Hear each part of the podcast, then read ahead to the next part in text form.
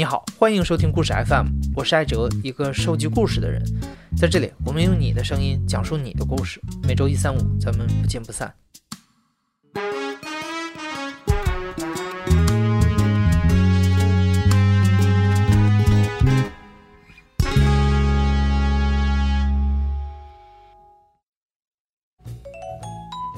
在今天的故事开始之前，先说个事儿。二月一过，可以说一年里的聚会高峰期也就结束了。在很多人的家乡，有隆重的祭祖仪式，也有的人是全村人吃一场流水席。那我们家族呢？我爸和兄弟姐妹每年都会聚一次，一起开一个家庭会议，然后结伴出去玩儿。我特别想知道你的家乡，或者就是你们家有什么传统的，或者有仪式感的，或者独特的聚会方式，这其中又有过什么故事？在故事 FM 公众号的后台回复“聚会”两个字，你会看到这次故事征集的链接。而且这次征集带有一个重磅福利：如果你的聚会故事被最终选中录制节目，你的故事将会由专业的插画师画成明信片寄给你，同时你还会获赠洋酒一瓶。期待你的故事，赶紧给我们投稿吧！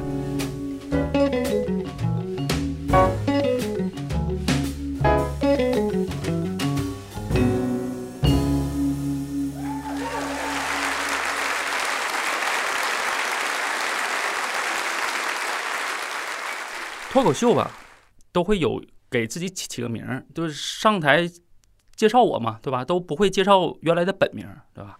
我在脱口秀里呢，我我也给自己起个名叫左轮枪。左轮枪就是不卡壳，就是不用换弹，不用换这个弹夹，它啪啪啪来回这么转着打。就是我是叫左轮枪，就是希望自己不卡壳。左轮枪今年三十五岁，辽宁人。目前在东北的一个三线城市讲脱口秀。他说自己打记事以来就为口吃的问题困扰着，三十多年来他想尽了办法，想要把话说得更流畅一些，但是就好像老天是故意的一样。左轮枪长大后的爱好、理想中的职业、现在从事的工作，都无一例外的跟说话有关。从我有印象开始，我就。说话口吃，我现在记忆最深的是一个下雨下雨天啊，我们那边有个这个传统，知道吗？就是说一个人口吃，你下雨天猛的吓唬他，打他一下啊，他就不口吃了啊。就是每到下雨天，我的母亲就经常打我，这口吃照样还口吃。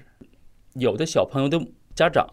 不让这个小朋友跟我说话，怕我把他带的也口吃了，啊！而且当时那代人的思维方式还是治不了，就口吃不是治的，啊，呃，我记忆中我那个城市还是有治口吃的地方的，就大概就是去了以后念报纸，你自己念报纸肯定没有问题，你自己怎么念报纸都不带口吃的。就是口吃，你在自己独处的时候是不口吃的，一定是跟别人交流的时候才口吃。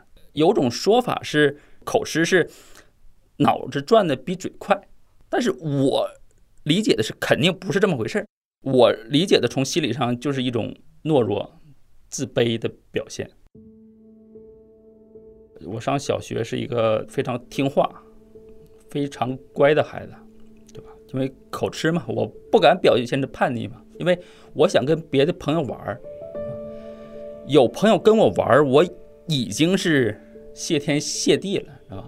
于是我不敢跟他发生正面冲突。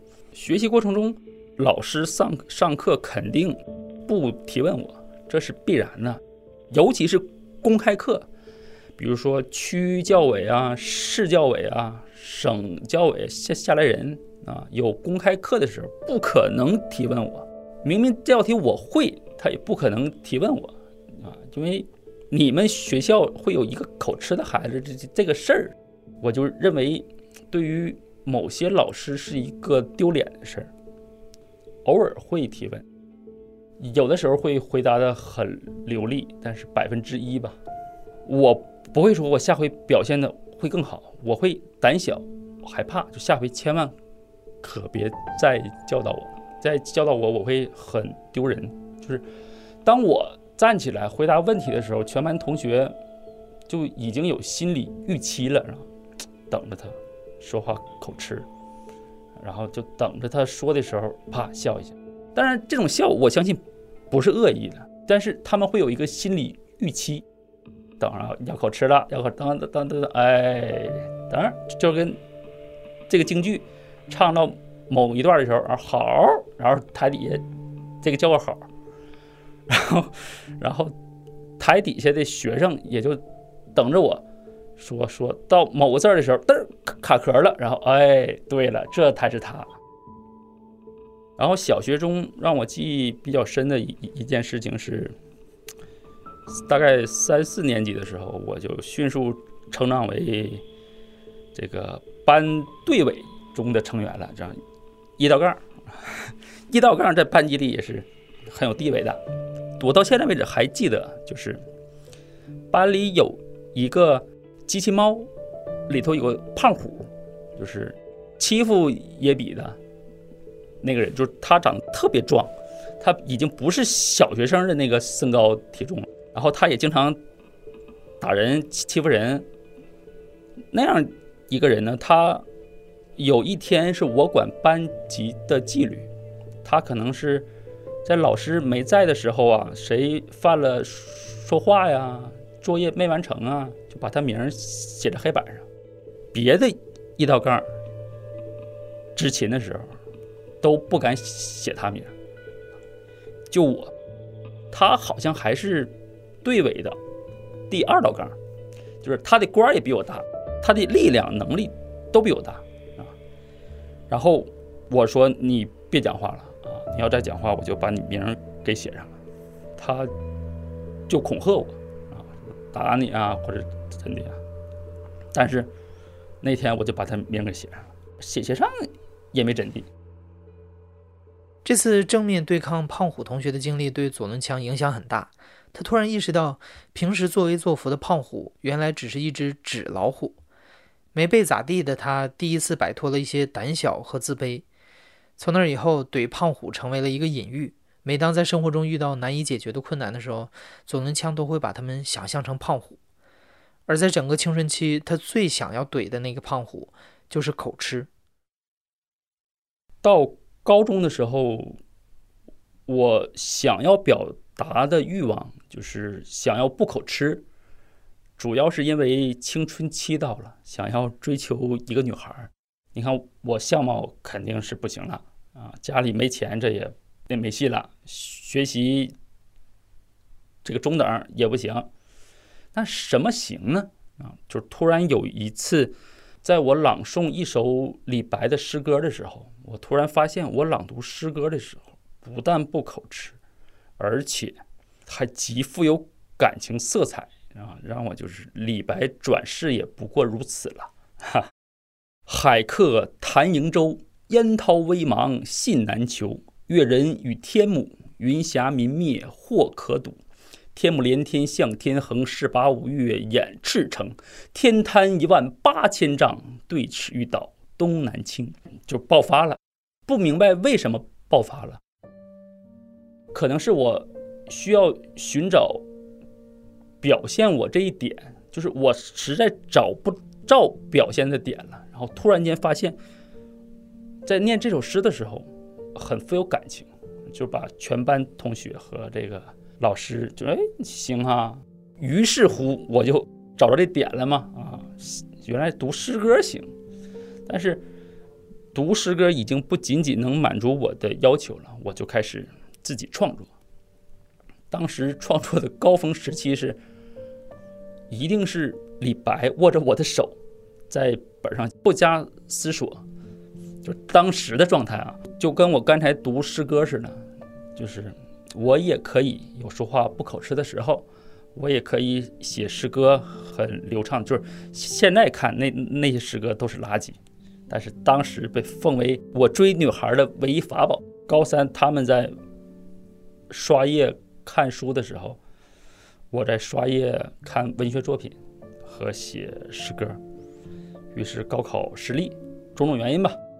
呃，而且当时我想报师范院校，但是我的父母就说：“你口吃，想以后当老师，这是不可能的事儿啊，对吧？”于是家里给我填了一个工科院校。我当时的想法还仅仅是，毕业以后还想当老师，当老师就得说话没有问题嘛。当时是先从班级里有一个演讲的活动，就说代表新生去系里头演讲。然后当时我住的是一个八人寝，八人寝。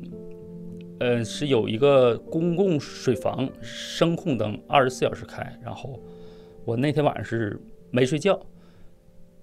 我知道我第二天要这个演讲，而且这个演讲是每个人必须都要上台讲，这一关我躲不过去了。第二天我必须要上台讲，而我不可以以口试的方式讲。那么我只好准备，我准备了一夜，然后把整个稿子背下来了。然后上去讲，就很流利，把导员和同学都给震了。因为 从军训的时候，然后和学生相处这一个月的时候，我说话一向口吃的说，我突然很流利的说，我可能不是演讲最好的那个，但我一定是他们很惊艳的那个，就是反差比太大，才把我从班级选到系，然后从系选到院。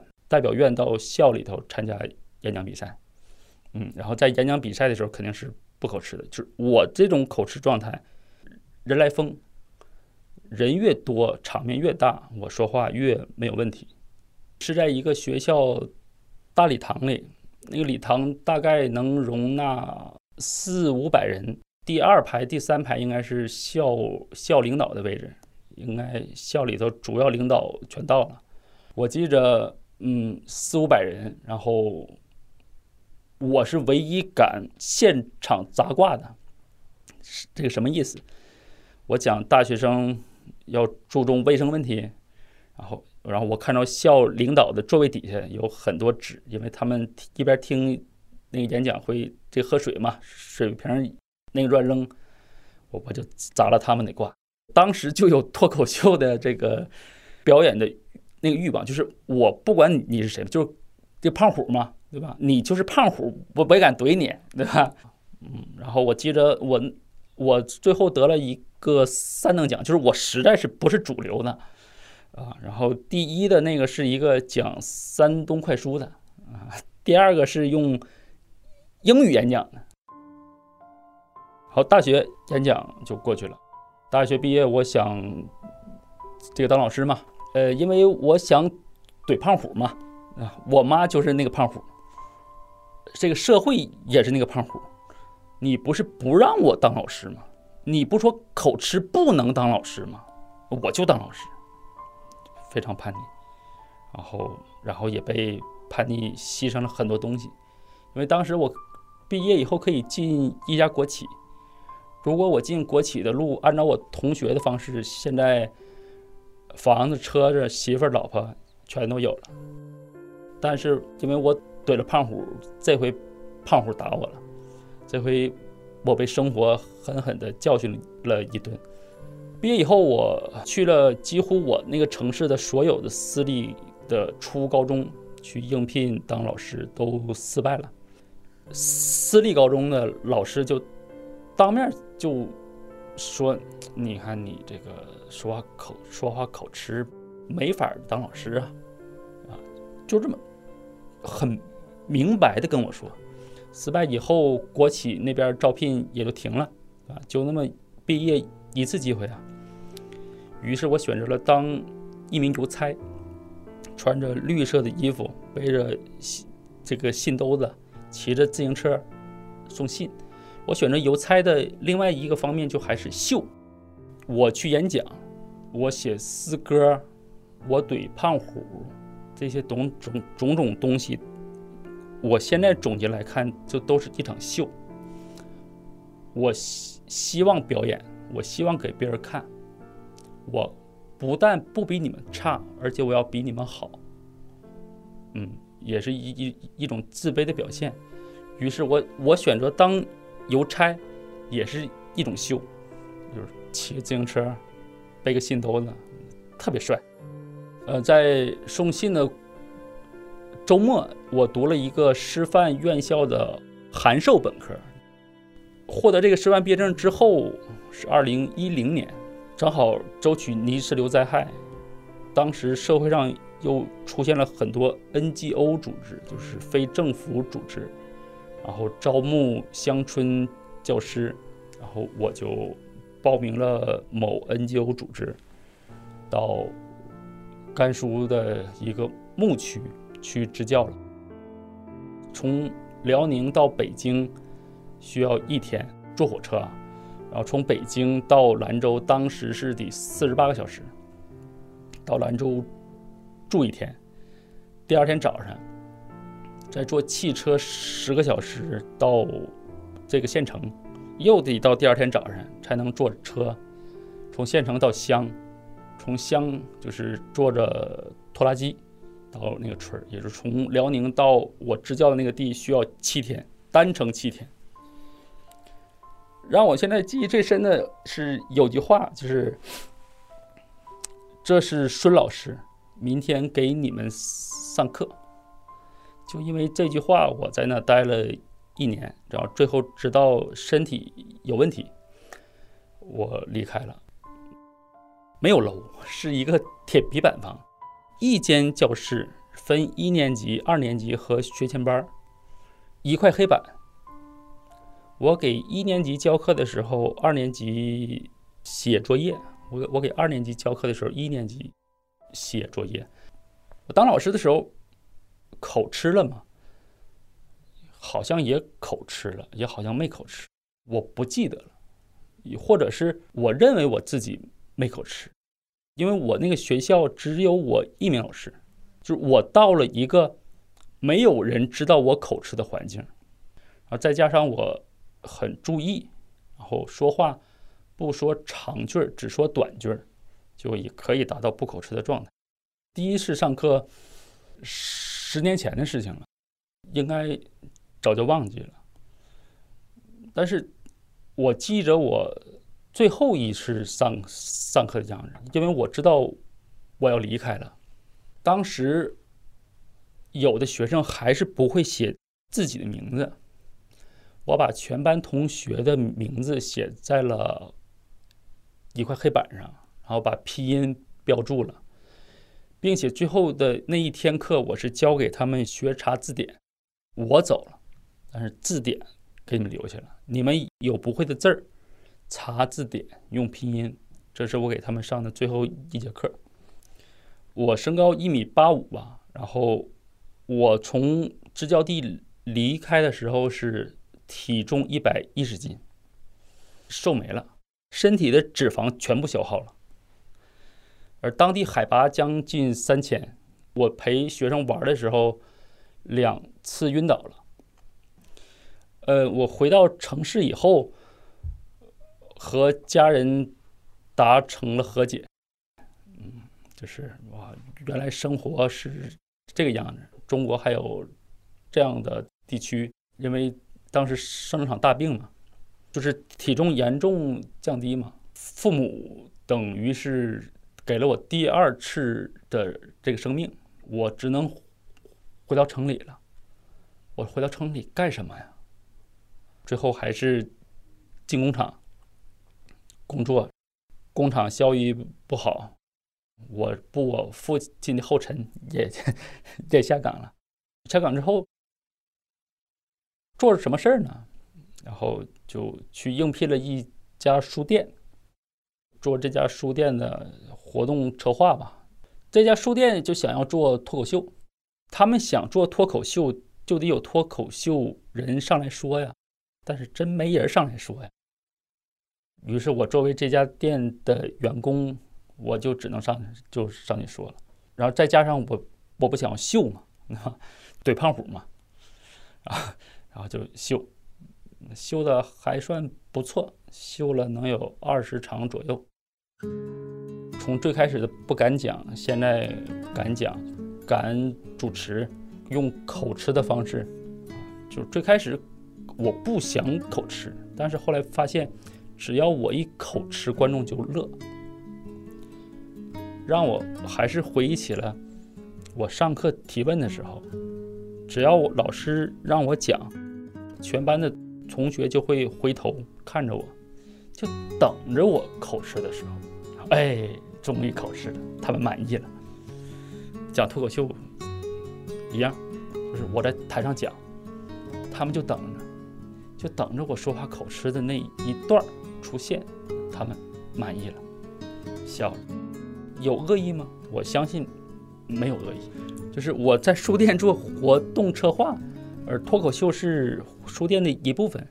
如果我不做了，我书店的这份工作也没了，对吧？那书店工作没了，我能去干什么？送快递，当保安，啊，送外卖。当然，我不是说这些活不好，主要是我不李白嘛，对吧？那李白不能送外卖去，那么我就迎合他们，作为一个艺人的担当，有的时候故意口吃一下，逗他们乐。好像心在滴血，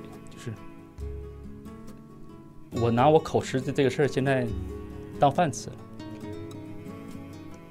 脱口秀不是笑话，讲的都是真事儿，就是敢于把自己的丑事儿拿出来让你们听，这是自信吗？啊，就是这没办法，人得活着，而活着是想要社会认同。那么我如何想要获得你们的认同呢？我只有把我的伤口撕开，让你们看，这是可悲的吧？也是可笑的。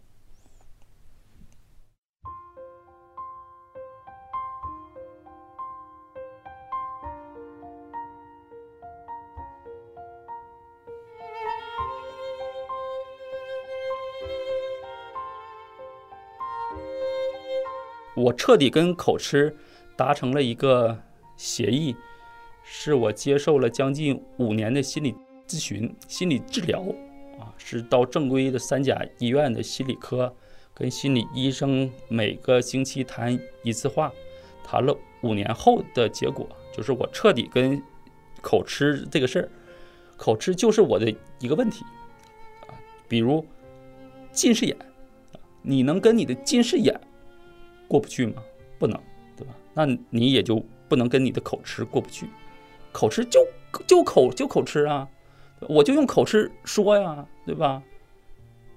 我单身是因为我口吃问题吗？我工作经常换是因为我口吃问题吗？我身体不好是因为我口吃问题吗？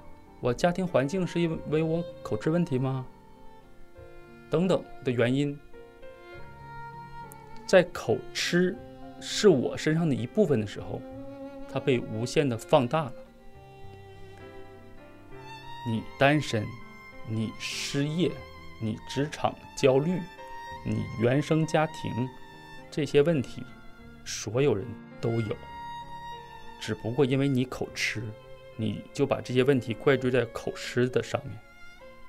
这本身就是一个不成熟的人的表现，而我现在，我还是 要依然怪口吃，对吧？但是就是我是个普通人，对吧？我不是李白，我就是个普通人，遇事我也抱怨，啊，那抱怨很正常，但是要往前走，往前看。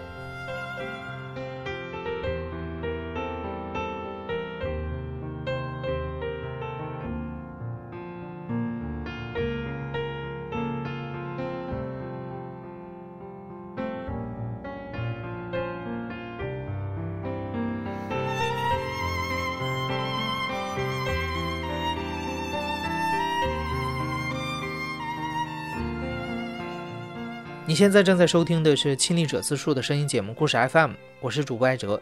本期节目由刘豆制作，声音设计孙泽宇。如果你是故事 FM 的忠实粉丝，每次听完故事随手转发一下，或者哪怕只是在公众号里点一下好看，都是对我们最大的支持。感谢你的收听，咱们下期再见。